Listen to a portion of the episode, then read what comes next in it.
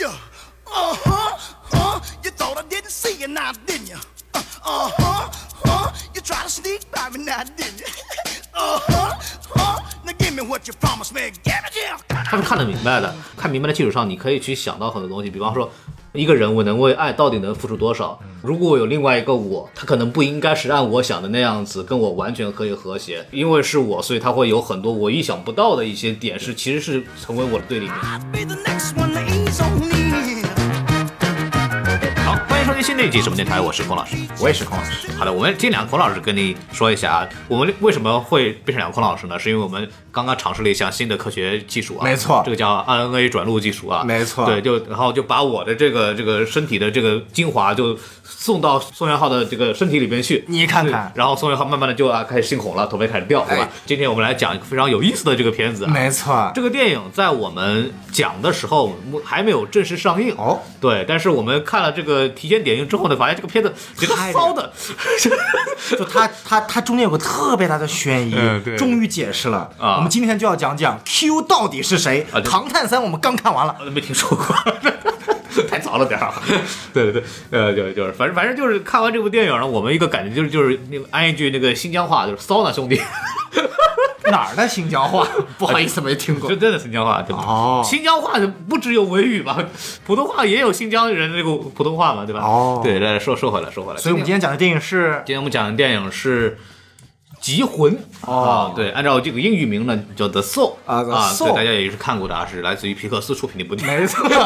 就多加了一个 “the” 字是吗？哎，可哎以呦我的可天以。可以儿 啊！这太串了，啊，太串了啊！没事对，对然后这个电影呢是在一月十五号上映啊没，错就是我不知道这个上的时候，这个电影上映的时候，这个节目应该已经还没出来。啊对，今天为什么要跟大家讲一下？因为我们觉得这个电影是非常有意思，然后我们今天讲的这个就。不做一些什么很深度影评啊，我们啊是准备做一个比较有意思的，就是呃前期主要是以推荐为主，然后我们之间会有一个剧透线，然后嗯之后呢，我们给大家稍微说一下我们看完电影的一些很小的分析啊，这个没错片子本身就是没有什么太值得讲的，从制作层面来讲，但是它这个故事过于骚，然后有一些话题呢也挺有意思，所以我觉得就是可以稍微给大家小推荐一下，是这么一件事情啊。对，然后给大家稍微介绍一下，目前为止评分已经放出了，嗯，然后它是那个七点二分，目前啊，为止，豆瓣七点二，呃，对，豆豆瓣七啊其实点开分不算特别好。对对，这个之前是七点三分啊，经过一晚上的发酵之后呢，降了一零点零点一。对，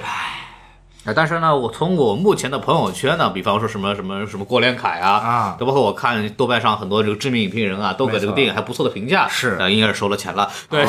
没有没有没有没有啊，没有没有没有收啊，这郭连凯是没有收，我知道了，我跟他就就 反对啊正聊了某网站的没收，豆瓣的全收了 对。对，郭郭连凯先看的预售，然后嗯我是昨天晚上看的，然后完了以后我们俩就撺掇钟队长说，钟队长就看见这片儿可牛逼了，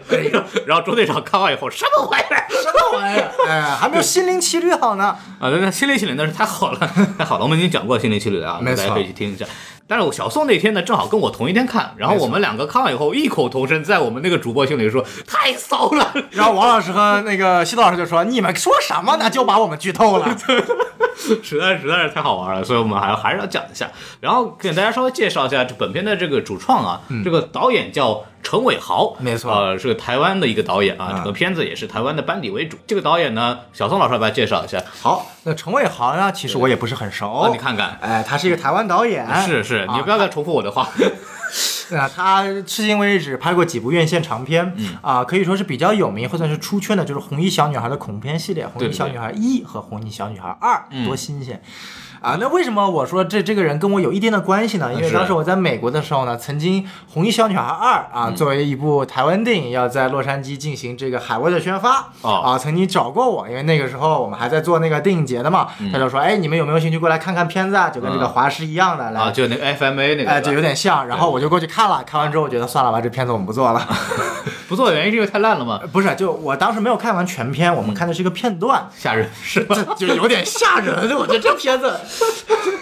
就反正我也就就就他不是那种，就是这个导演呢，就是大家如果看过这部片子也知道，这个导演特别喜欢把台湾那种民俗的那种。呃，我们可以说是封建迷信啊，或者说民俗的一些传统啊、一些鬼怪这些东西融进去这个故事当中，所以它不仅仅是恐怖，而是带有一种心理惊悚和暗示，以及那种细思极恐的一种感觉。哦，所以说这个其实呃是我一直听说这个电影是陈伟豪拍的时候，我对他是有一丝的期待的。嗯，因为我觉得这并不是一部可能像啊、什么林超贤一样的被归顺的拍这个传统主旋律的原本的这个导演对了。对对，他这个不是那种北上导演的那种感觉，啊没错，对他更有点像《拆弹部队二》的导演，就是是借着整个国产这个所谓的商业片，再去表达自己的一个啊，呃内容对。对，再说下去就不能播了。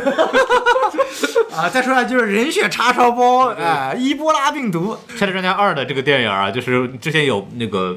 呃听众说我们要不要讲一下，然后首先我们两个对港片不熟悉，没错，对，然后那个徐导老师就没没法看嘛，在美国是对，然后但是如果你把这个片子看仔细，你会发现里边有很多的。就是隐喻哎啊，这个隐喻呢，我们一讲这个片子，基本上呢就，呃，就就可以不用上了，就可以不用上了。就我始终觉得《拆弹部队二》还是《拆拆弹专家二》在创作阶段应该还有另外一版剧本。嗯啊对对， 它有个暗线的剧本，反正挺有意思的。然后呃，中位影评人呢也大家也是讳莫如深，哎那就是就大家就表面的嘛，就 大家写的写评论的时候都是把表面意思写 写掉，然后下面的东西就不不好写了。哎没 错没对，错这底下东西不能写，对，反正反正反正挺有意思的，大家可以去自己回去品鉴一下。更哦，不是我们说的啊，对对， 是好，那我们转回来，话题对话筒交回给孔老师。对，然后这个待会儿稍微补充一点啊，这个导演还有一部电影叫《目击者追追凶》，嗯，然后二零一七年的，然后这个电影虽然我没有看过，但是它豆瓣评分非常高的，八点几分啊，大家也可以去看一下。你有没有发现这个导演的院线长片的作品啊，名字起的都特别网大，目击者之追凶》就特别的网大。我总觉得这个名字不一定他起的，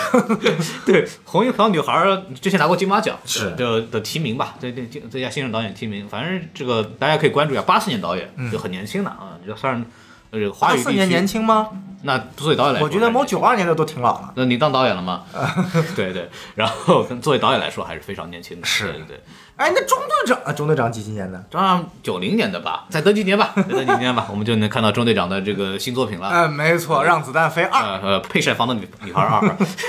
对，然后说说回来，说回来，这个主演叫张震啊，这个大家搞了好像大家不认识张震一样。张震也算是这个电影里边应该是目前为止最大的咖了吧？对没错然后就是演的是那个检察长啊，检察官儿。对他，他这个张震呢，大家应该很熟悉的这个作品呢，有个东西叫《绣春刀》嗯一和《绣春刀二》啊。啊对， 对，呃，张震有个很牛逼的一个履历就是什么呢？他当年演那个他演一代宗师的时候。学那个八极拳，是他不是演那个八极拳高手吗？就那在那个里头剃头的那个，啊，他是考出了那个证是吧？不是还是考，反正就是学出来了。然后拿了参加武术比赛拿了奖，哦就是愣学学出来的， 就就没之前没有练过，专门学出来的，这个还是看非看常人家这个敬业精神啊。对，嗯而且张震，呃，在很多的导演里评价都是非常高的，他是一个你像那个修成导演陆阳就说张震的是一个自己有想法的、有思想的一个演员，对，就反正是。评价很高，这部电影里面演的也非常好，没对错对。然后为了这个戏呢，大概减了二十四斤，啊，一天三练啊，看得出来。就非常非常好，就啊，我就非常的羡慕他的毅力的。对，虽然给我五百万，我估计也能减一下 那那可不一定。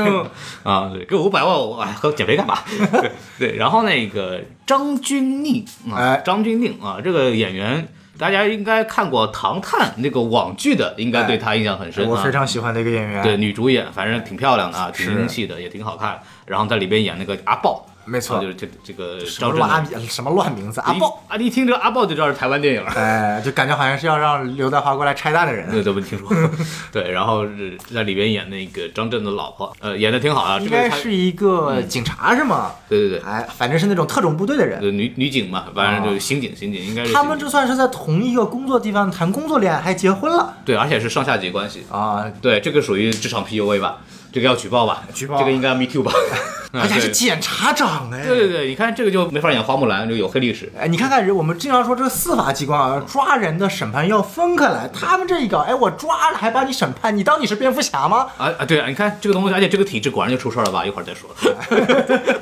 对对，然后还有一个演员叫李明顺哎啊，这是个新加坡的一个知名的演员啊，哦之他是前新加坡的，对对对，然后这个也算是陈伟豪之前的一个呃使用过的男男演员，在一个《目击者是追凶》里边。哦了解对，然后早年间也是非常非常帅的啊，就是没错小老帅哥了。然啊！后大家如果看他豆瓣第一张图，八块腹肌的一张照片，哦，超级帅，就感觉跟彭于晏一样那感觉没错，对，年轻的时候，现在因为羡慕吗？你看人家都影片中都七十多岁了，哎对头发还是一样我多。没听说过，对，那是假发。 啊然后那个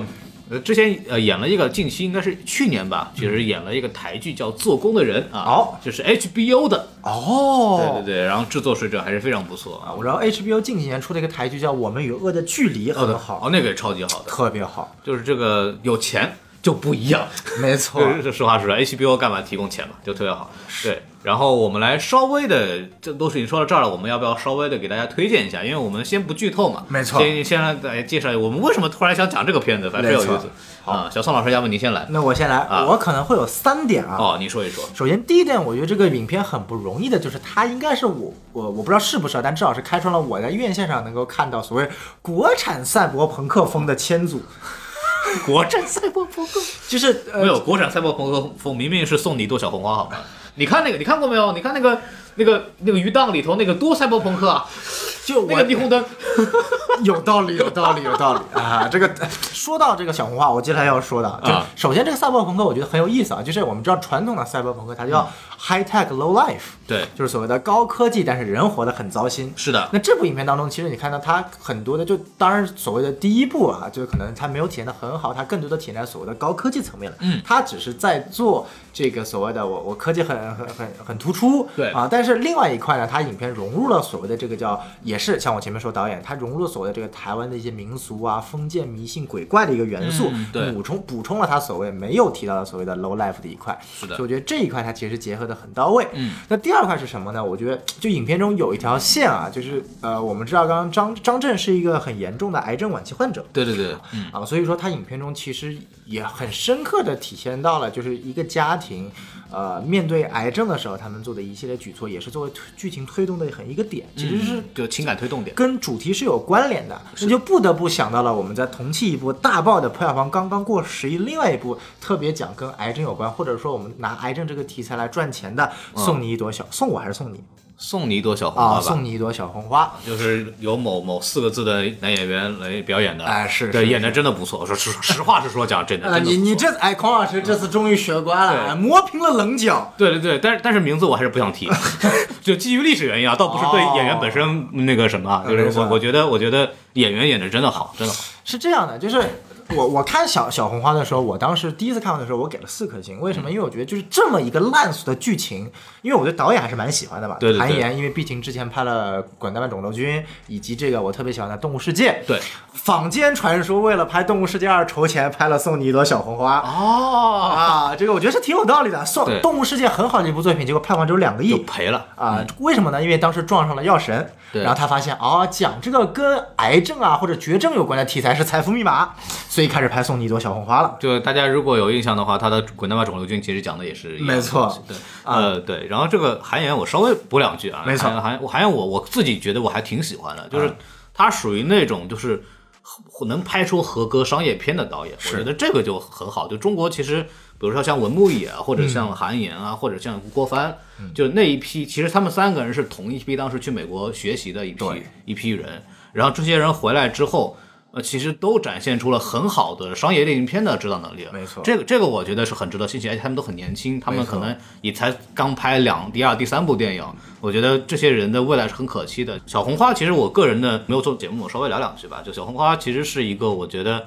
呃。在及格以上到中上水平之间的这样一部电影，表演表现很三好点五颗星大概。对，差差不多是这样一个频率。然后它里边的，虽然我觉得打光很迷啊，那个韩延的迷之打光，我这有点服啊，就是我不知道为什么这个打光打得很莫名其妙，就是那个很机械，但是整体的节奏啊，什么流畅度都是 OK 的。然后后虽然后半场煽情那个那个那个是有问题的，但是总体来说，他能他是能拍出一部合格作品的，嗯就这样的导演是值得我们去鼓励和关注的，我是觉得对是这样。就是我后来为什么说我第一次打了四颗星小红花，但我看完了《机魂》之后，我选那把小红花降到三颗星。对，一方面是在癌症的刻画上面，你可以看到《机魂》的癌症刻画是非常的真实，非常嗯的就是就中间有一段就是张震。啊、那个角色他去刻画他受到癌症的折磨和他那种不想面对癌症的折磨的时候，其实你可以这样去对比，呃我们所谓的易烊千玺，或者对比所谓的刘浩存，嗯对其实来说，尽管两位在这个嗯呃小红书上已经演的还是蛮不错的，但依然跟我们所谓的影帝是有很大的差距的因。为他年龄上这个角色的这个层次也也不太一样，包括可能导演，其实我更觉得韩延是个很聪明的导演，嗯他知道在这个影片当中放什么样的桥段适合让观众共情。对就比如说他选择高野玲来饰演这这一个个爸爸爸这个角色，就是所有的中国观众看到高野玲一定就是一个中国式家长的这对个对角色。对包括其实我要讲的第三个记忆魂的优点，你说一说，啊、这个优点我没法说，因为它涉及剧透。就它里面提到了一个在我看来很难出现在国产影片当中的一个元素，这个元素同样也出现在了小红花里面，甚至对成为了小红花。被大家广为好评的一个原因，但是看完《机会了》，你会发现小红花实在是做了一个讨巧的决定，因为你会发现那个元素跟故事本身是没有一点关系的。是的，它只是为了加上而为了加上的。当然，可能大家说到这里，大家已经知道我说的哪个元素了。但是在机魂当中，这个元素是它将与就是我前面挑的三个优点，这个元素赛博朋克以及癌症，它是结合的非常完美嗯的。它是共同将这三个元素再往前推进，来达到影片想去体验的这个主旨了。对好，我的推荐到到此为止。呃，刚刚小宋老师讲的一个点非常非常有意思，就是它里边其实提到了很多关于所谓叫什么幻术啊，或者类似于这样子的一种东西啊。这个这个题材首先就不是很很不是很容易表达，在对中国现有的这个目前大陆现有的这样的一个体制下，但是反正导演还尽量的把它聊了下来。但是我们也可以看到它里边其实有一些问题，这个一会儿再说。然后这个这个我觉得就是从题材上来讲，它确实做了很大的突破，嗯，就以至于我看完以后人都特别嗨，你知道吗？就就这个电影可能就狂老师，我想我是在洛杉矶吗？对，就是我在网上看到一个评价，就是说，说我竟然是在电影院看的这部作品吗？ 就就这部电影，这部作品不太像我们在电影院能看到的片子，或者在是在电在电影节看到的，更多像是。电影节都不一定能让你播。现 在，就实话实说讲啊，就我我觉得这个片子在现有尺度的突破下，现有的这种呃体制下，它的。控制是控制的最好的，嗯，就它虽然跟台版是减六分钟的啊，减六分钟的，对，但是你至少看下来不会有明显的问题，就是你觉得它基本还是能把剧情捋下来，并且它让你看懂了他在干什么，嗯，对，这个我觉得导演的这个在剪辑上的控制还是做得非常非常好的，对，包括里边其实最后的那个关于情感的这个东西，就是就是我为了爱可以付出一切，嗯，然后他真的付出了一切，嗯，就他的走向 Literally 一对，他他真的走向不像我们可能平常会认为，比方说他最后还会走向一个完全正向的、完全光明的一个结局，完全符合常规的一个路数。这是我们看到很多国产的犯罪片的或者是悬疑片会。会没办法，会形成那样。他走了另外一个小路， 就是也非常光明，但是同样非常的骚。就尽管我都 都那个不可避免的出现了 n 年后这么一个字幕，但是你依然会觉得，就是这个字幕对你的观感影响其实没有很大。对，就是非常骚， 就是，对他，而且他那个 N 年后我是合理的，不是那种硬加的，像一秒钟那个就挺明显的，啊，挺明显的，就是后来续拍的。这个 N 年后就是反正没有问题，一个字就是这个电影骚， 骚到太骚到没腿。所以然后这个东西呢，我们。不讲剧情呢就没法说，所以我们就目前为止就跟大家说，就大家如果有时间啊，哎，可以去看一下，没错，对，但是我我先，当然这个作为一个有良心电台，我不得不说，这个电影其实有很多很多的问题，嗯就包括有些情节过于狗血，我从我的角度来讲，包括还有一些制作水平啊，包括你说那个赛博朋克那个事儿吧，对，就就反正就大家一看就是这个电影没有太多的钱，哎是 没有太多的钱啊，对，但是啊，包括配角，其实我觉得除了张震和张钧甯之外，其呃，实其他演就全全篇演技就是靠这两个人撑的。，对，基本上可能那个那个那个叫什么呃那个。万医生你是知道吗李静还可以啊李艳李艳李艳还可以，我我就是我觉得这剩下的人就没有什么很出彩的感觉，反正就一看到就是一部较小成本的，但是反正很有想法的电影，我觉得这个就很值得鼓励大家。就这个这个十五号上映之后，觉得有空可以去看一看，我没觉错得很值得体验的一种是感受。我把它形容成什么嗯呢？就是因为钟队长昨天晚上就跟我说，这个片子片子太烂了，就拍的各种哎烂，然后就各种狗血，他说受不了。然后我跟他说，你可以这么想，嗯就是有点像我在洛杉矶的时候看《五十度灰》，哎，对这种，感觉有那感觉，就是就是你是知道真那的个沉浸感，对，你知道那个片子就是没有那么好，对但是你进去看，你感觉很很开心、很爽，因为这个是大荧幕看黄片啊， 那种很给你一种很奇妙的体验，这个体验是你在电影之上的，这个这个是很有意思的一种感受，就是你会感觉看这种电影，其实电影在跟你有互动的，对就是他一不断在满足说，我操，我能看到这玩意儿的一种猎奇感。对，就猎奇感很强， 就是我我不知道洛杉矶，我看五十呃，就是就是我们知道，当时王老师有说过嘛，他看《五十度灰》，他的前排的几个女生是一边看电影一边跳舞的。对对对，很嗨了。对，就是你会感觉你的内心就是在一边看电影一边在跳舞的一种感觉，看这个机会。就是，但就是你可以把它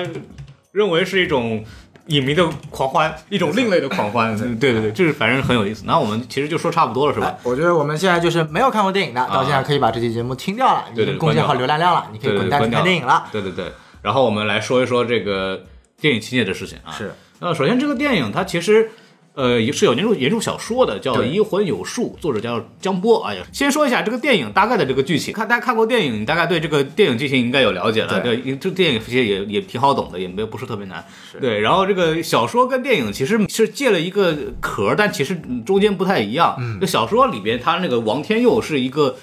事件的这个总核心。哦，就电影里王天佑是那个少爷嘛，然后对被全程被坑，对全程被当工，他们母子 工具人全程，母子全程工具人，这对母子全程工具人。然后这个小说里王天佑是事件核心，哦啊是特别好，就是王天佑是也是也是个少爷，嗯，他爸叫王十二，哦，哎，王十二是干嘛的呢？王十二就是说也有一个朋友叫万医生啊然后就说我也是说我要死了，哎对，但是他跟他儿子说，我一分钱都不给你，哎，是这个这个还是很像的，对吧？我一分钱都不给你。然后他主动找到了万医生，说：“你给我开发一个 RNA 这个这个转录技术。”是嗯呃，他这个就不是为了治癌症了，你没有治癌症的，我就是为了我要转身自己啊然后他找了一个人叫叫李川书，啊嗯李川书这个人呢，他是谁并不重要，重要的是他就作为一个工具人，就是说，就是对他可以说是原著中他的就是李艳艳，，对啊他就是李艳，被养在那儿。说我给你两年好吃好喝，哎然后你也不用担心生活，我给你特别好，然后你就安安心心的就在那儿，在精神病院里边嗯被被被我被我当实验对象。然后当这个王十二的这个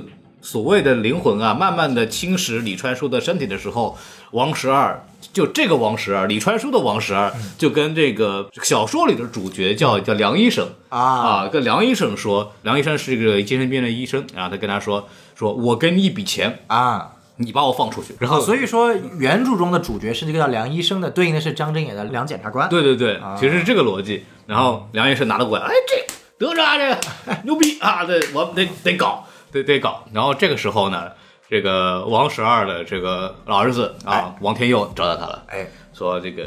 啊，这个事情是这样子的啊，我给你更多钱，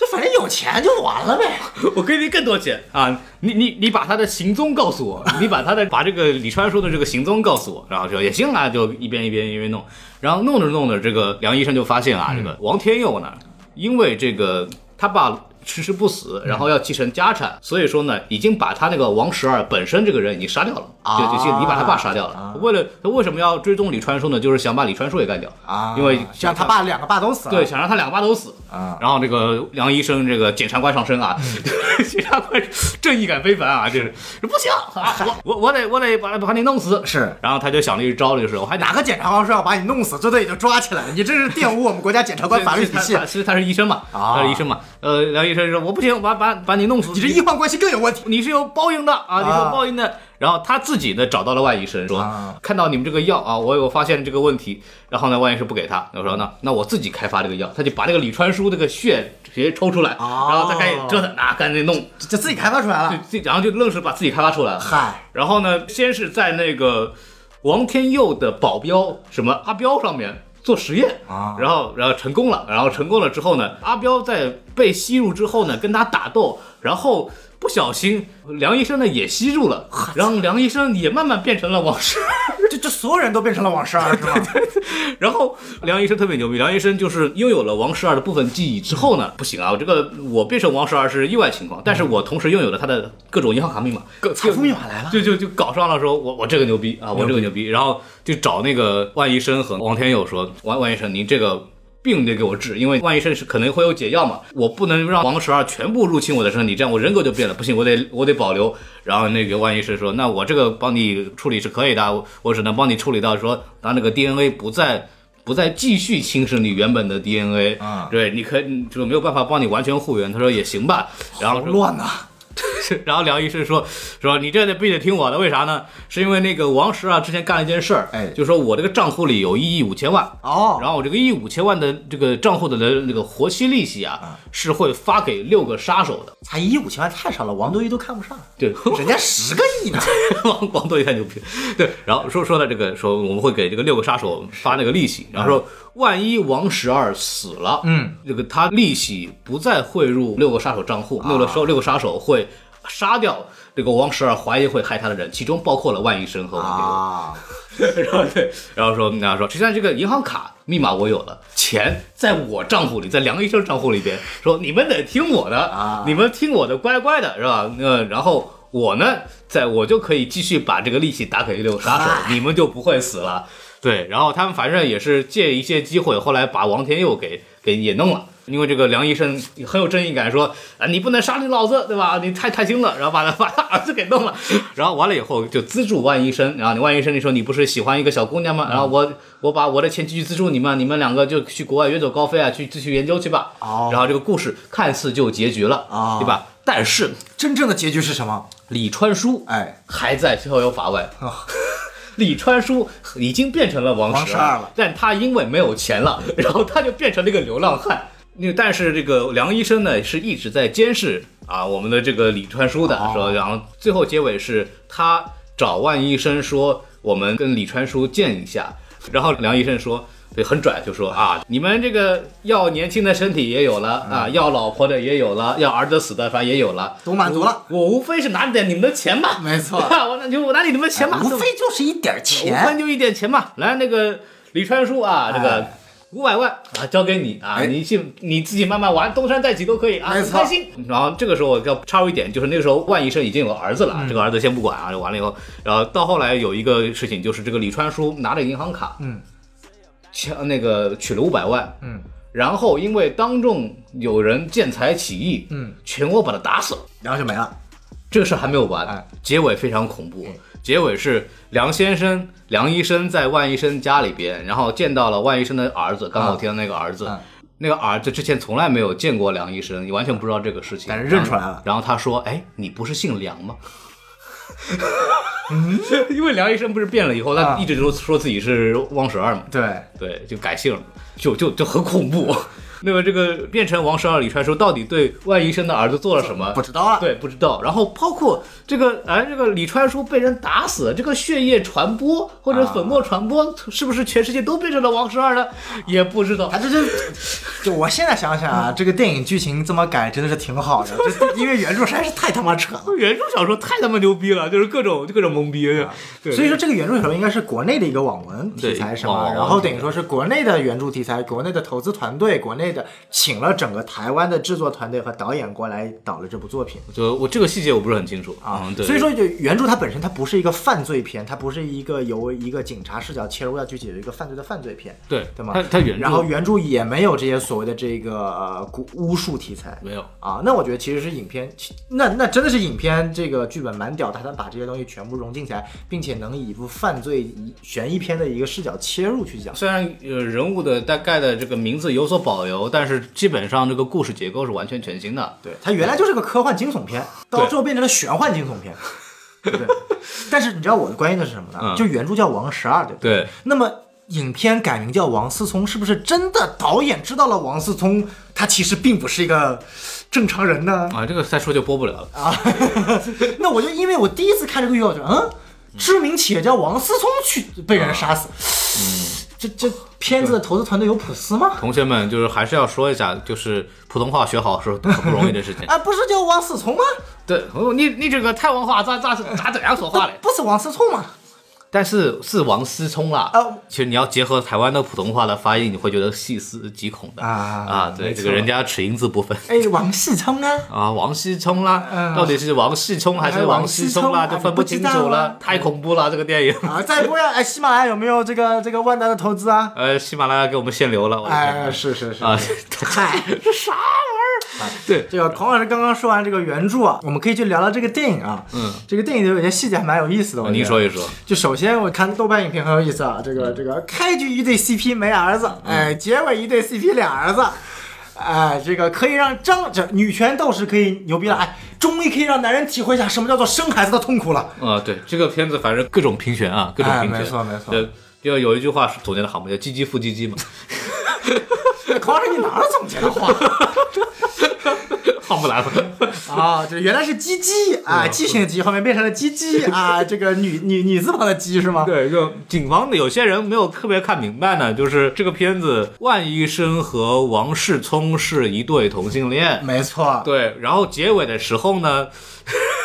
张震这个角色附身到了李艳这个身上，对跟他老婆在监狱，这这，但我觉得啊，这是表面上的结局。啊，哎真正的结局是什么呢？啊，这个首先第一点啊，我们要细思极恐一下啊。这个反正我看完影片有这么一个想法，我觉得吧，这嗯个、哎这个王思聪啊，不是这个王世 聪啊，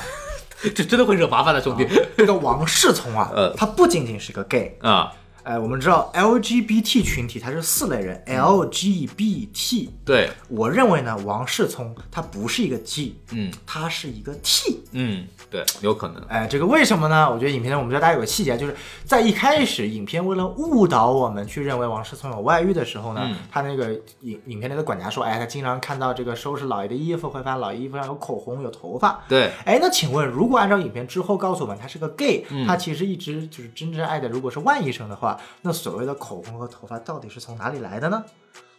对这个问题，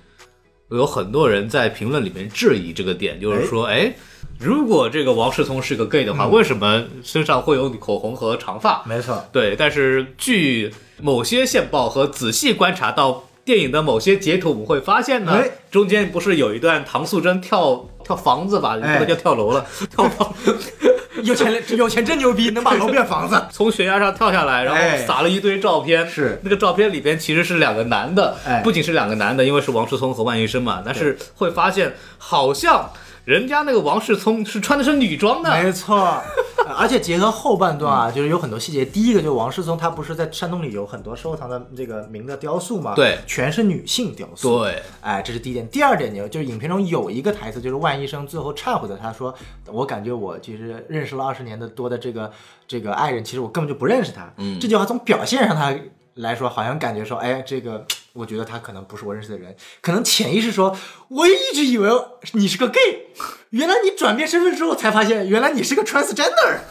影片有个细节，他不是很很喜欢揣摩了一下这个李艳的身体吗？对，就感啊，原来女性身体真棒啊！对，那段明显是被剪掉的。哎，变成李艳之后，穿着内衣对着镜头，然后对没各错种对，因为还要在大陆上映嘛，如果不是的话， 可能衣服都不穿。哎没 错对，然后就对着欣赏自己的身体，哎，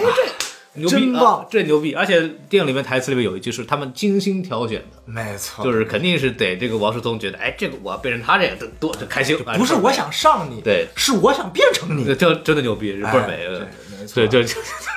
所以说这不是一个唧唧复唧唧啊，嗯这是唧唧唧唧复唧唧。啊，这个就但它里边其实概括了就是少数少数性别的多种表现形 式，对， 然后。 LGBTQ 基本上全来了一遍 了。对对对，然后这其实借助了这个题材，其实说了一个点，就是爱是不分性别的，嗯，就是我的爱是可以超越一切，就即使是疾病，嗯，甚至是我的自己的道德底线，甚至是我的性别，嗯，就是我不管我在谁的身体里，我的灵魂是爱你的，是最重要的，就是荣耀，就是好像拔高了一点点，突然好像很正能 量啊！哎，突然很正能量。反正我觉得这个设计的还还还挺有挺有意意思的的啊。嗯对，包括里边有一些细节，我觉得很有意思，就是左右手的这个设置，没错因为里边有一个很好的剧情点，就是就是这个王世聪一家人啊都是嗯左撇子左撇子，但是李艳本身。就是她是她相当于是后妈嘛，嗯进来之后她本身是个右撇右撇子子，对，但是她通过这种李艳的左撇子、右撇子，就是写字的这种切换，包括笔记，然后来让大张大家很好的去判断到底此刻他到底是谁。对，甚至由于左手一开始告诉你是一家，我们都会以为是他的那个原生的，就是那个母亲，对，是附身到了他那个李岩身上。对就他一直是以这样的细节在带着我们往错误的方向走。对然后我们才发现原来是王世松附身在他身上，但是对大家别忘了王世松也是左撇子。对就这个点，他其实从悬疑片的角度来说，他是设置的，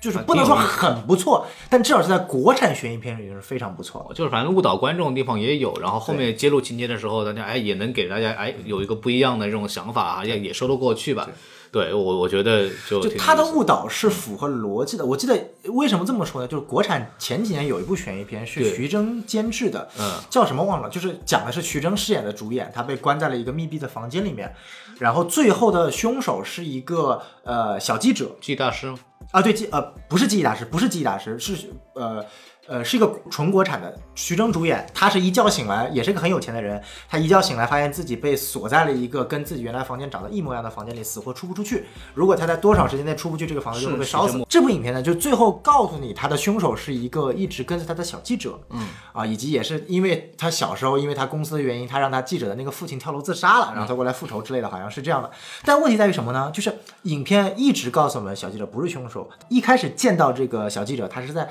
外面一个完全无人的场景里面，他对着镜头，然后呢在那边录，然后在那边呃烤篝火，在那边弄东西，然后突然接到了徐峥的电话，然后说：“哎呀，你这个我现在被关到房间里，你要来救我。”这种类似的，以这样的形式让我们认识到了这个角色。嗯，但不要忘了，他其实是真正的凶手。那我们能够就是他其实那一幕是没有任何意义的。就是那一幕其实是在骗观众，说认为他是一个人，但是从影片这个世界观角色来说，他的周围不存在任何人，他怎么可能在一个完全没有人的情况下来假装做这些事情呢？就你懂我这个意思吗？就除非你旁边如果他是不断在骗徐峥，然后我们观众再带入了徐峥那个角色，最后发现我们观众一起被骗了，那是可以的。但是他是一个完全在没有任何影片其他角色的情况下，他是在纯骗观众。那这个其实说白了是一个非常低级别对的悬疑片会犯的错误，他故意在塑造一个没有任何逻辑性的谬误来让观众误导。就是但这我部为了影片骗你呢而骗你对，但这部影片它设计的很好。包括他那个张震后来推理出， 推的玩推理，推我有理推一理出个原来原来你是王世充，我操！然后当时就我操什么玩意儿？对对对，关键那个演的之前演的还贼像，就是那个两母子对峙，呃然后就是啊，感谢你演的那么好了。我真以为说，我操，这他妈有有有真的有幻术，真他妈有有问题。而且那个李艳那个角色把把故意把手指割破，对然后然后就各种我操，哎，其实那个地方我其可实有可会玩了有个疑点啊，就是为什么？就是他为什么那一段要把那个手指割破？我觉得应该是跟他那个施施那个法术那个东西是有关系的。啊然后而且他有一点是李艳晕血，对，连因为我的想法是什么？就是如果按照纯，就我们先一种观点，就是我的想法就是，就是不涉及法术，这个这法术全都障眼法。如果纯粹从科学角度来说，就是王世聪入侵了李岩这个身体，但是李岩的记忆。没有被完全消的，他有潜意识，对所以他那个时候就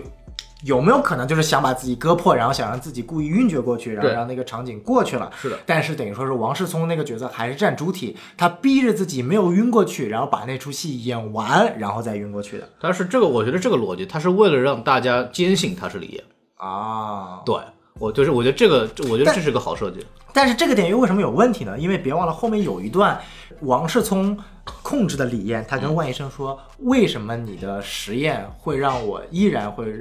会得晕血症？理论上李艳晕血症是李艳的，不应该是我得。就是他在那个时候。就在影片的后半段，还在向万医生抱怨有晕血症，所以按照逻辑来说，前面他应该不会拿晕血症这一块儿来做，因为他那个时候应该是认为自己没有晕血症的，所以我更倾向于是李嫣那个时候还有自己的，呃，有一点潜意识，但这个时候遇到一个问题了，哦，是这样子的，嗯我我我他应该早就知道，对他应该早就知道为什么，因为最开始的时候，王世聪被杀死，就本体王世聪被杀死的时候，他就是晕过去了，嗯他那个时候应该也就意识到了。啊，对对对，我觉得是这个逻辑，就是有他可能，因为他当时就是因为晕血晕过去的嘛，然后他当时应该就已经意识到了，就是说但我是有这个那问如题果在这个点他完，因为他原来只是割破一个小口嘛，嗯如果那个时候是王世王世聪完全控制李嫣，他完全就就就我保我的意卫思保就是就我的意思就是他是他那一段就是故意的，他本来就演的嘛，啊然后他啊演完以后扒拉一血血晕血，让大家就坚信他就是李嫣，他不是王世松。但是那个时候大家根本就没有想到王世聪，大家想到的是李艳和她的母亲啊，他们完全没有必要。就他那个时候希望大家坚定的是，我李艳真的被母亲附身了，嗯而我不是李艳，那为什么还要再设计这个所谓的晕血症呢？你说的有道理。而且那段我觉得是有 bug 的，因为那段给了一个闪回镜头，而那个闪回镜头其实是给我们观众看的。嗯，就是所谓的那段母亲的镜头，而那个镜头就犯了我前面说的那个问题，他在整个故事的世界观里面是没有任何逻辑的。就正常，如果真的是他演的话，他根本不可能存在那个闪回镜头，而那个闪回镜头只可能是给我们观众看的。那那个我觉得设计的是没有意义的，嗯，就就只是让我们观众坚信那个时候他是他是那个母亲附身，但其实那段他是根本不存在的。估计是视觉效果。还有一种逻辑解释就是说，这个多这个震慑人心啊！嗯对我这玩意儿写一个哇，血里哗啦的，然后我这么一弄，对吧？这个东西给人的印象就有一种非常深刻的体验，就是完全想不到那个地方去。没你知道吗错他他有他可能是这个样子的逻辑。然后我还有一种解释，就是这个影片它不是被剪了六分钟吗？嗯我觉得六分钟不可能都是这个他妈在看自己的这个身体，对对不可能对剪那么长。看六分钟，啊，我觉得还有一点就是影片可能没有讲，就是真的是有鬼怪这个技术的，不是这个就就就有这个封建迷信的，嗯就可能我在觉得原拍摄的没有剪的版本中是真的存在所谓的一个鬼怪附身，或者说这个这个诅咒的，为什么呢？就是影片中有一段，就是就是张钧甯饰演的那个角色进入那个凶案检查现场的时候，真的那个牛皮带是浮在空中，然后啪嗒一下掉下来。就那段是我当时看到那个场景的时候，我是因为我本来觉得这这影片不会在呃在国内上映，就至少点映了，对，或者说至少这种按照套路来说，都是拿这个所谓的呃鬼怪做做做做噱头。嗯，但是那个时候他真的是浮起来了，就你很难你很难解释嘛，不太像一个物理对，上能解而释且。如果你真的想不要鬼怪，你影片中随便解释一下，后面它里面有个机关让它浮起来，或者说这是李艳设计一个把戏都可以。但我就是没有解释，它就是浮在空中，啪嗒掉在地上，就那个是让我觉得就是很瘆得慌的一点。嗯，对我我我同意，我我就是我也是认可，就是它非科自然科学的那个东西，它一定是经过一些处理的，对因为因为你感觉它其实没有少介绍，在前期案情解释的时候没有少介绍关于这个什么颠茄啊这些东西的这种这种东西，但是后续它没有收拢回来，你发现没有？所以说它一定是。把就所谓的非自然科学的这一段东西给删掉了去掉了，就可能对那段戏份是放在儿子身上的，儿对子在后半没段什就么戏了没有戏就份像了，就这个纯工具人啊，没有什么纯意义傻逼。就是一个纹全是纹身，然后拿了个锤子到处打砸人的那种，就他一定是一定是做了处理的。然后吐槽一下，这个导演应该跟派蒂·詹金斯一样，不会拍动作戏。 这段动作戏实在是太让我出戏了。这个片子问题还是挺多的，我是觉得。就你然后说说，要 bug 就是我还觉得有一点很神奇，就是所谓的监控，就是主角推进剧情或者找到很多疑点的很大的一个原因，是因为在李岩的房间里面有个监控，对对吧？影片解释说，就其实影片也没解释，只不过说是万医生特别告诉李岩我在影片里放，呃，就是在他房间里面放了这个监控，就所谓的解释可能就是说我要看看你那几天转变的状况，是的是不是？但是有个问题啊，就是万医生也不是傻子，嗯他自己知道也我也进入过那个房间，就是他跟这个所谓的那个那个附身之后的李艳发生那个跪在地上跟他这个亲密的这些表情，理论上按照他这个角色的智商程度，他应该知道这些都应该被拍下去了。就是按照我对于这些人的了，就对于这些所谓的万医生啊，包括我那对个就王世聪的理解你对，他应该会在后期把这个监控拆掉，或者把这个监控就是就至少后半段的部分给抹掉，或者任何一种形式，就他纯粹作为一个剧情推动告诉主角的一个方式，让大家知道哦，在这个这个这个这个这个监控里面拍到了这些疑点，但是这个逻辑其实我觉得也是有点不大我通。我我我理解你说的话，就是说他没有特别聪明到说在警方发现之前把那我我是这个逻辑啊，就是我觉得这个跟整个故事情节也是能符合上的，就是他不相信王世聪，就是李艳的那个王世嗯聪会做出把王世聪杀死这件事情，这个是出乎他的预料的。啊，对，我觉得是这个，就我觉得他他想不到，他根本就没有想到会，因为本来就是他们自个儿家嘛。啊因为这个事的起发起始点是因为王世聪被没有杀死想了，到会有他没有嗯想到命会案会有这个命案，就是而且这个东西这个东西也跟他最后对李艳的这个王世聪的转变发生了一种很惊愕的表现是能对上的，啊就是他他一他一般是这样的，就觉得我我们家王世聪是最 好的，孔老师说的有道理。对我们家王世聪是不会做这样的事情 的。但这个时候又有一个特别奇怪的疑点，我不知道，因为其实我我想到了一部电影，就是诺兰的《致命魔术》。啊，其实他其实说白了就是诺好兰几个，就它原理都是变成好几个，只不过那个是特斯拉，对那个是物理，这个是化 学。但是你 说的也没有错， 对吧？一个是电着了，对吧？呃一个电脑 啪嗒一下就分裂开了，一个是换脑。但你会想到，它其实就在诺兰里面，他提到了一个哲学问题：嗯，当你分认成两个人的时候，哪个人才是真的？对，他告诉你的，我不管哪个人是真的，我一定会让一个人死，这样活活下来的那个是真的。对就是他做这件事情是有哲学的一个思辨，在说我只要做到复制这件事情，我是已经做好了，我其中有一个会赴死的一个决心，这样他这个人物的。呃呃，概念逻辑才能圆得回来。但你看这部，他个逻辑圆不回来。既然那个重病的王世聪，他觉得我为了要活下去，我一定要复制自己。嗯，那当你复制好的那一刻，你应该已经做好了我要把我老的那一个杀死的决心了。啊，那既然你都已经复制好了，为什么还要留着老的那一个呢？就你还留着，你不就等着他变傻逼然后出事吗？嗯，我我我是这么想的，就是他一定就王世聪本人，就是本本体，他一定不能是一个非自然死亡。他完全可以设计成王世聪这个本体，我就是想要死，但我要制造出一个死因，我要就是，然后然后他跟李艳全部这些人，全部的这个统筹在一起，要去陷害他的儿子。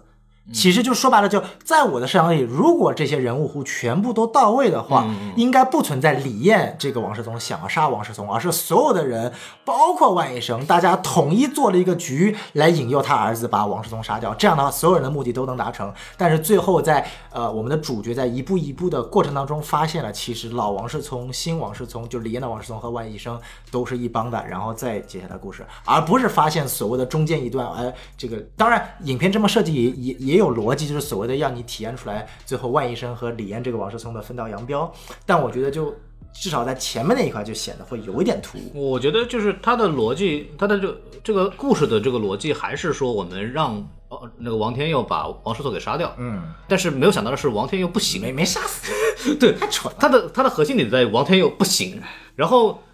呃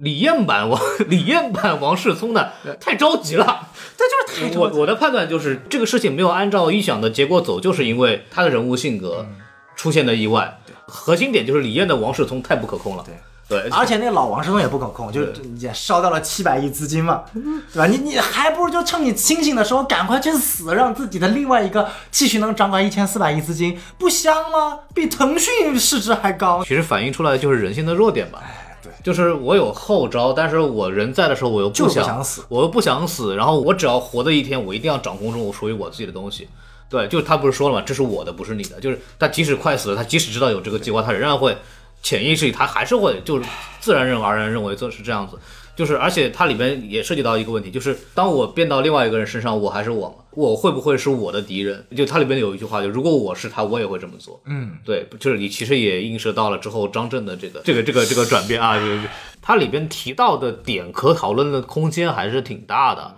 说实话，就是可能就是就拍的有点潦草，我认为就拍的有点他的潜力很大，对他，他这个片子是我觉得做的很好的点，但是他其实让每个人基本上都能看懂，就基本上你稍微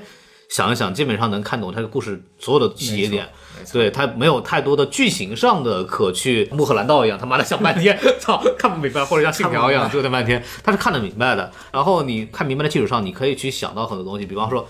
就什么什么叫爱，然后我们到底能一个人我能为爱到底能付出多少？如果有另外一个我，他可能不应该是按我想的那样子，跟我完全可以和谐，他可能会。因为因为是我，所以他会有很多我意想不到的一些点，是其实是成为我的对立面。就是这些东西，我觉得都都很值得去去思考、去点。包括他最后的结局，我刚刚讲，反而这些东西其实挺赛博朋克的， 对不对？老就这个挺赛博朋克的，有点攻壳机动队那味儿了。 对，挺好玩的。包括最后，我刚刚还是我之前说的那个点，就是电影的结局处理，我的认罪伏法或者我的结尾，我的光明结局不是我张震，宁愿我死掉了，然后我秉持司法的公正，对，而是 我我我我自己认罪，然后我很骚的变成了变进了李艳的身体，然后我然后我的老婆在一年后她也认认罪，罪就是我们该该伏法的也都伏法了，还能团聚。但是我们两个又团聚了，然后用的又是一种极骚的这种方式来进行团聚，哦，这个这个关键我还有俩孩子呢，对，这这个玩法就很好玩，很好玩的。就我因为我这个真的超出我的我的预想，我真的以为按照以往的调性，就是张震就是刚直不阿嘛，啊对我就牺牲我自己，我死了，然后你带着小孩自己独自生活下去，我真的以为是这 样。我当时能够写，就我猜到了张震会去附身那个对那个，不然的话那段戏份就没有意义了。嗯，但是我没有猜到的是，张钧甯也会到监狱跟他一起在一起。对，很伪光正吧？对，我现在想想，其实有一个很很疑惑的点，其实昨天你龚老师也跟我讲过，对就是一年过去了之后，为什么小孩还没有出生？我觉得应该是出生了， 我觉得是他打掉了。陷入自闭。我觉得他是打掉了。谁打掉了？是那个？就你想想看，就是你说李艳打掉了吗？就张钧甯打掉了。为什么打掉？我觉得没有必要。就首先第一点，就他要去他要去进监狱伏法，谁来抚养他的孩子？就这个可以给那个，这个我相信还社会制度还是有这样的制度。那我不清楚，但我我对就我我我宁愿想的就是，他可能会选择，就是为了要去跟这个所谓的牺牲的一切，来挽救自己的丈夫团圆。嗯他选择了把小孩打掉。呃，当然我不知道李艳那个肚子里的到底最后是什么情况啊，啊就理理论上王世聪没死，对吧？在在这儿啊对，在李艳肚子里呢。呃王是王世，嗯因为最后是拿王世聪的带有王世聪 RNA 的精子和什么结合，最后生这个孩子嘛。哦，这个倒这个倒是怎么说呢？我不一定啊。按照本来的逻辑，应该是等这个小孩长出生之嗯后，然后再做移植。我我是觉得不冲突了，嗯我我是觉得就是他可能生完小孩，他一年后就是因为要生完小孩再进来，我我是这个感觉，啊，因为否则就没有意义了嘛。我那么半天不就是为了保护我的老婆孩子嘛？然后你让你进进来跟我老公，老公我把孩子打掉了，然后我的妈，我弄死你！我这这为什么呢？因为张震在伏法前不是发了那一长段的那个、这个这个这嗯写个小写写信嘛，对吧？写信给说对是给他的儿子的，对，就是他那段的意思就是说我已经选择去伏法了，对为的就是你们母俩能够。好好的团圆，好好的活下去。嗯，而最后张钧甯他就没有选择跟他孩子好好活下嗯去，他选择了进监狱去。呃，我们不知道这是审查原因还是他最后怎么设置了。那既然他既然就等于说他选择了去见张震，嗯意味着他没有往张震去这个给他他不是像张震想的那样去处理这个事情。那我觉得我我觉得，我我觉得是这样，他其实也是跟这个电影的大逻辑是一样的，就是我为了爱爱可可以以做做任一何事切情。，对，就我为了爱你，我连孩子都可以不要了。我还是我还是认为女，权主义，生孩子太垃圾了，为什么要生孩子？我觉得我还是认为孩子应该是生下来的，否则哦没有必要等一年。这是第一点嗯。第二第二点是这个。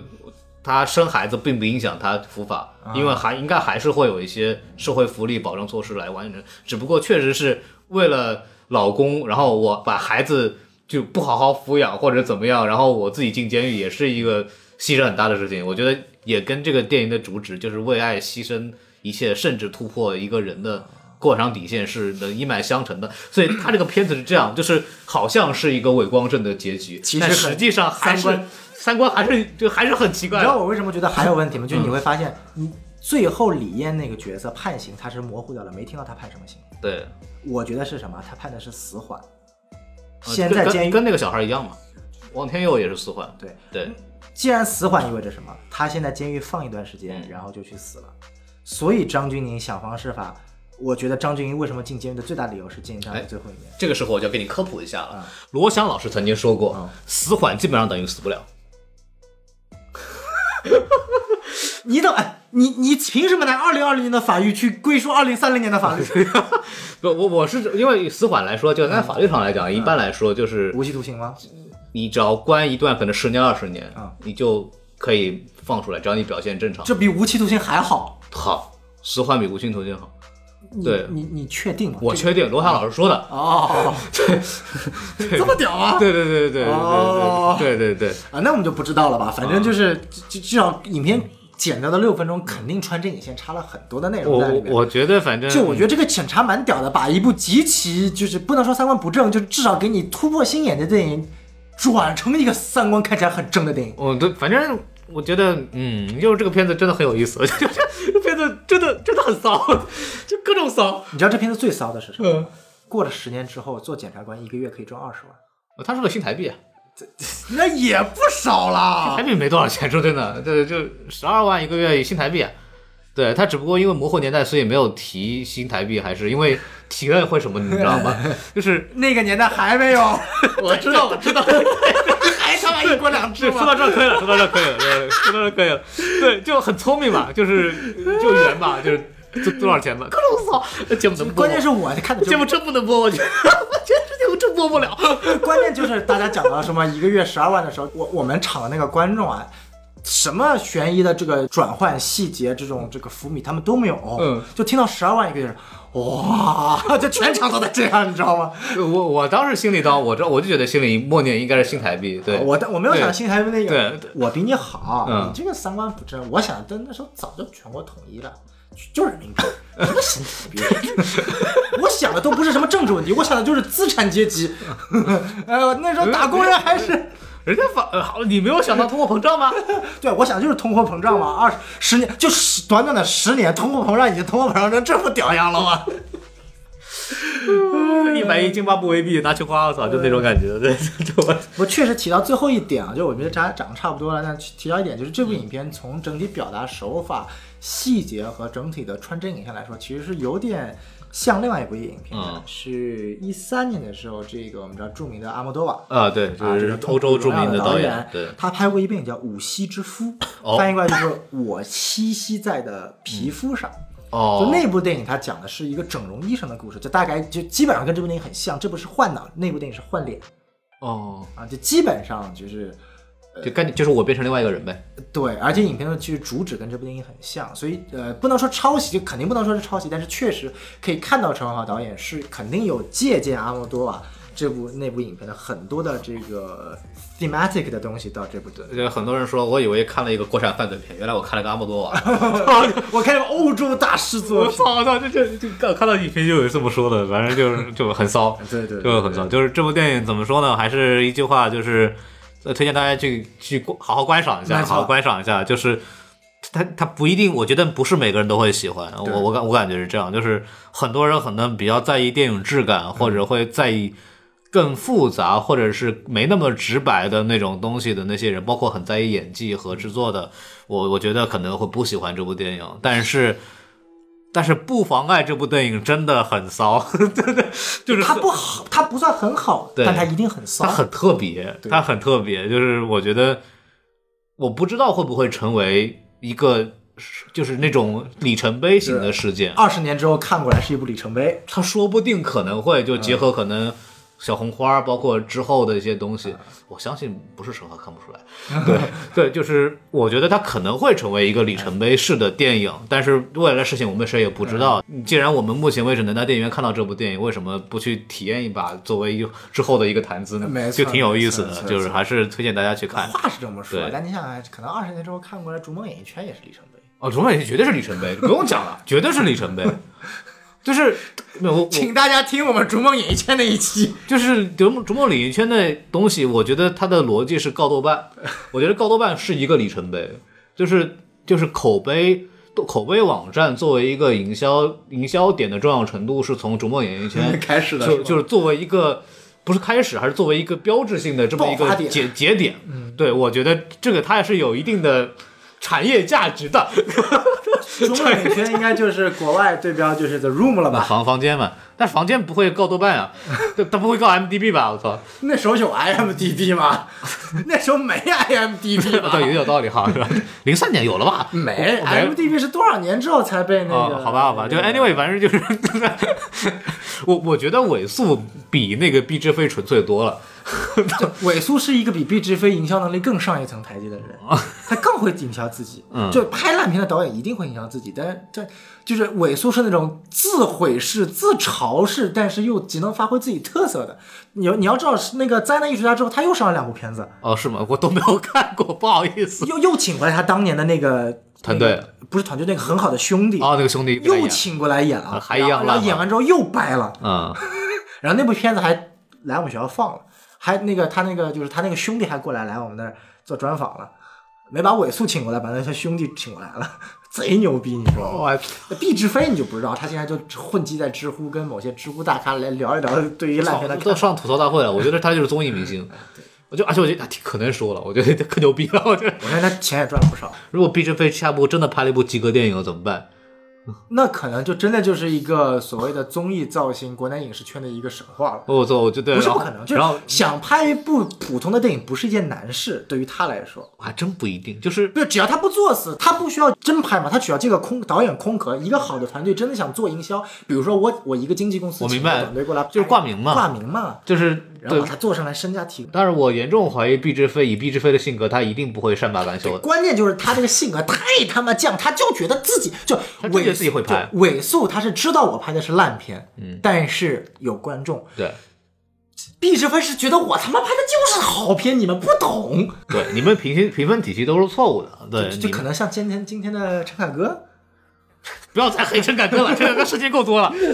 要陈凯歌，或者到时候我们又收到那个律师了。啊然后，然那我火后了，然后我们又收到了陈凯歌的身份证。哦 其实我已经有了，其实我已经有了，对不起，其实我已经因为其他原因我已经有了。哎，黄老师，我们下期做期付费节目，就五分钟，呃，就五秒钟，你就报一期这个东西，收十块 钱，绝对赚就是钱。陈凯歌住在哪里， 真真实的出生年月日、本名儿啊，我全都知道，都有啊我全都知道，对对，对 可牛逼了！就是这个事情，哎，就怎么说呢？呃，来来，我们今天节目有个彩蛋啊，在结束之前，匡老师来分享一下跟陈凯歌有关的，都不知道我们怎么从怎么办。啊，这个事儿给稍他微聊稍微聊聊，我就你有有兴趣听吗？哎，有的， 这个事情可逗了，这个事情逗在哪儿？哎，逗我我我想分寸，因为讲多了就别就那个啥了 你。这里先随便讲，然后自己后期剪，反正你剪嘛。对，这事情是这样子的，就是陈凯歌，因为之前那个演演员请就位嘛，对那个陈凯歌表现的就是各种这个如如如哎如骚哎鲠在喉， 如芒在背， 如坐针如。坐针毡是吧？就是三如三如三如是吧？三如之后就表现的非常各种骚，然后很多 B 站 UP 主啊，就那种那种影评博主啊，就开始各种的这这么好的热点，哎怎就么这能个财 富财富咱们马啊这怎么啊能怎么能放过呢？然后就一窝蜂的都开都开始团建啊，是就骂郭敬明、骂陈凯歌，都就一开始只骂郭敬明嘛，后来发现陈凯歌也好像也也很骚，然后就开始骂陈凯歌，就最后发现他妈的，我就是演员，最好的导演居然是赵薇。然后这 这个是。周围还可以，我觉得真不错。对，然后呃耳朵耳朵耳朵声还挺好的。然后完了以后，就是这这个事儿骚在哪儿呢？这个骚之后，就是就很多影评 UP 主就开始公开说，我接到了陈凯歌导演的这个没错这个举报嘛，他都上对热搜了嘛？对对，热搜第三嘛，然后那个动态，然后点击是宣秒嘛，然后这事儿就特特别牛逼，然后包括除了宣秒之外，还有很多其他的什么什么郭本尼啊，什么什么炮哥啊，哎开心嘴炮啊，他们他们都那啥了，呃然然后完了以后，这事儿本来骚的点嗯是，第一，我了解下来这个情况，他们其实也也说了，哎就是第一是。呃，那个律师递过去，是他是通过后台系统的，嗯就是 B 站也好，或者其他的网站也好，都有后台系统的，你可以申诉，然后他们从后台也可以接到这个申诉，嗯啊然后他们接到了这个申诉呢，就会说，比方你的哪哪哪期节目涉及到侵犯我们的这个客户的名誉权什么乱七八糟明白的人格人格，然后发现他们说的那个涉嫌侵犯我名誉权的这个视频标题啊，不是他们做的，然后然后但几个 UP 主互相一对吧，发现哎。每个人都一样的。 说每用了同一套模板，然后视频都不是他们的视频，是不是就很骚气了？然哎后到那底他是本来应该告的那个视频是哪个 人的？我也不知道， 我也我也我也不是很清楚，就我也我也从那个跟他们聊天的时候，他们跟我说了一点，就先摆在我们群里嘛。然后最好笑的是点就是那个那个律师是把陈凯歌的身份身份证给复印件给放进去，那个地太方。牛逼了！对他们跟我讲一个什么点很特别倒，就是那个地方本来是填权利人证明啊给大家科普一下啊，权利人证明应该写什么？ 应该写的是陈凯歌委托他们代理律师相关事务的这么一封授权证明，对对，而不是陈凯歌本人的身份证复印件。所以， 陈凯歌身份证复印件是陈凯歌跟他律师之间委托他们之间签协议的时候，陈凯歌是需要把他的身份证给到律师的，但是律师不应该把陈凯把自己委托人的身份证给到第三方。这个事儿就特别逗，因为这个事儿网上都已经公开了，就反正就是就是很很骚，就是这个更骚的是啥事？后面还有更骚的事情， 这些都是网上公开有的，啊就特别骚。更更骚的事情是那个新权，哎，新就是这家律师事务所，就是陈凯歌委托这家律师事务所呢，在这个事件发酵之后呢，呃，发了一个声明， 这个是公开的，啊，大家都可以看到，说这个是我们主动哎，主动向各大影视博主投诉。 这什么意思呢？就是陈凯歌并没有让他们这么干。啊，就你会发现啊，就是影视圈他们很多影视工作室啊，或者啊，或者这个艺人啊，他委托的律师事务所都感觉是那种刚开了一年半载不到的律师事务就所，感觉这个事儿是让实习生干的，你知道吗？就是 就是是不是正经律师事务所都处理是几百亿、几千亿的社会商商界大案？嗯，就对于艺人这种案件，全部都是请实习生来办的。哦，我我我我我，就我们学校学姐有个人开律师事务所，我下次一定要去问一下他，你们处理艺人事件是不是全部交给实习生来办的？我不挣钱是吧？ 啊关键是这更还这还有更糟的事情，更糟的事情是这个律师事务所后来网上有人查，就是他之前有什么客户，哎，然后发现这不是他们第一次干这样的事情，哦之前还有什么杨幂啊，哦呃，是不是我忘了是还有我是不是还有刘诗诗我忘了，反正杨幂有的啊。最关键的一点就是这个东西跟 B 站反正还挺有缘分的，啊 因为那个呃微博上面写的是告 B 站 UP 主嘛，实际上啊那些、那些人在其他平台也都做啊， 完了不知道为什么告 B B 站 UP 主。站，这说明 B 站 B 站流量高嘛？其实这件事情侧面给 B 站涨流量 了。对，而且 UP 主这个词称呼 只有就是 B 站的，本来就是 B 站和 A 站的啊，本来就 B 站和 A 站的。哎，那个就是 就是骚的在于，就是说他还是蔡徐坤的 的律代理，侵权律师代理。运气不好，他可能还是这个不讲武德的 代言人，也可能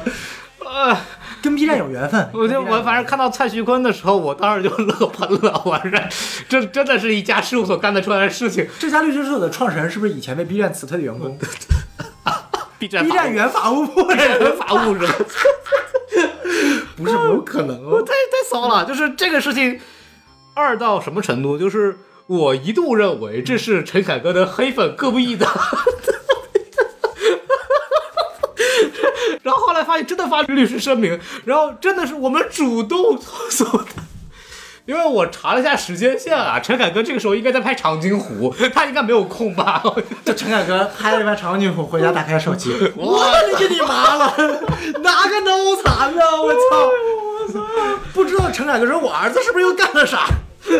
就我我在那那时候我还在说，是不是陈飞宇他干妈的？是不是陈飞宇他妈又出 事儿了？因为因为轩淼他们告诉我一个什么事儿，你知道吗？ 轩淼说，我一在接到这个投诉的时候，我在脑补一个一个六十九岁的老人 在那还打字，我这个 UP 主侵犯我，这个 UP 主骂我。 好了，再说下去，我们真要被陈凯歌搞了。儿，一个六十九岁的老同志， 会上 B 站，你们年轻人输入不影像讲武德。 输入影视，这说明影视区的受众量多大？哎呀，一个六十九岁，哎，这是不是 B 站搞的一次营销活嗯动我怎么这个我就不知道了。 ？B 站真骚，啊，太骚了，这气魂不够骚，B 站才骚。我这个 特特别好笑，我知道吗？就就又是一个六十九岁的老同志啊，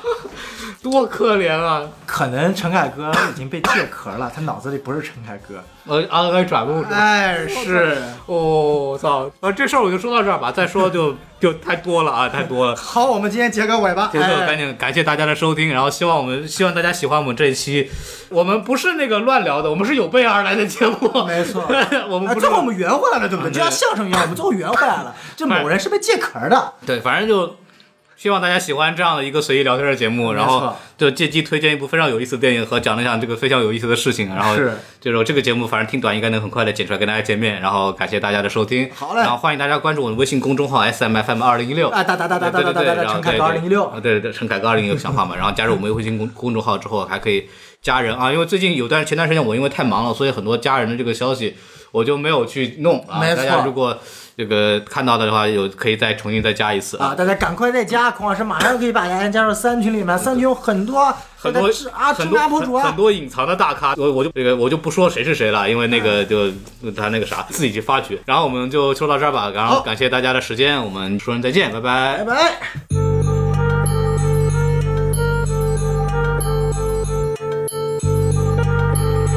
DJ Chief Maloney。人们都书上就重复的树叶，但被教育成了大海中相同的水滴，还得对生活中所有的真诚致谢，只能在夜晚舔着伤口，默默感受委屈。绕开这世界中这偏执的历史，我又在这乱世中南无为的句子，在向生命对焦一种简单的选择，要么看人脸色，贸易生存，要么制止。 Oh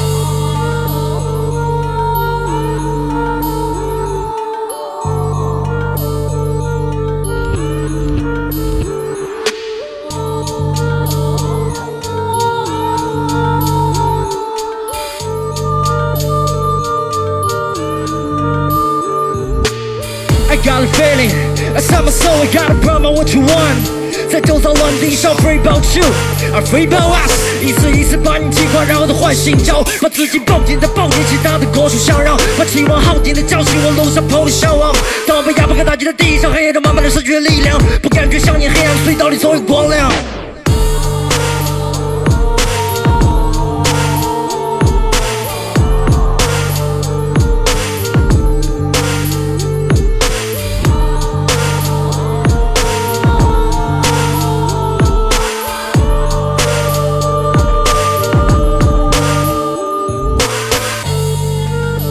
I don't know why，像是被全世界针对，循环的命数循环被淘汰。You wanna win 哈、你想追上完美的舞台哈你想躲开暴露的人气辐射哈你必须把他们干掉，任何阻挠，谁幻想，谁都能苦咬，到落幕，坚定的主张，速速速，要是被折磨，到愤怒，开始混淆，怕怕才能战胜我的懦弱，我的付出，他废了。 Who can control me? Nobody. Who can judge me? Nobody. Who can stop me? Nobody. No one can help me, but I can see myself. Hmm, No, I'm a soldier. 撕裂轮回，撕裂天空，把 I'm still a 对我所有的感受，你得懂。打破了他们的枷锁，击破这蔓延的焦灼，掩不了尘埃中的错，不会在洗礼之中漂泊。我也曾无数次的迷着走上那条路，但也曾无数次把不过的场景重复，不断把孤独融入，画面都变得恐怖。但别怕未来的路，我会陪你共赴我。是孤昂和焦虑，是因为孤单和消极所形成被抗拒的恐惧，才是真的我。或许是孤单和落寞对应着心酸和落魄，所看见正懦弱的过客才是真的我。或许不堪和孤独，是因为不安被束缚所压抑着、激怒着、愤怒，才是真的我。或许摆脱了恐惧，摆脱了懦弱，摆脱了愤怒之后，所能够展示的真实，才是真的我。或许不安和焦虑，是因为孤单和消极所形成被抗拒的恐惧，才是真的我。或许是孤单和落寞对应着心酸和落魄，所看见这懦弱的过客，才是真的我。或许不堪和孤独，是因为不甘被束缚所压抑着、激怒着、愤怒，才是真的我。或许摆脱了恐惧，摆脱了懦弱，摆脱了愤怒之后，所能够展示的真实，而这就是我。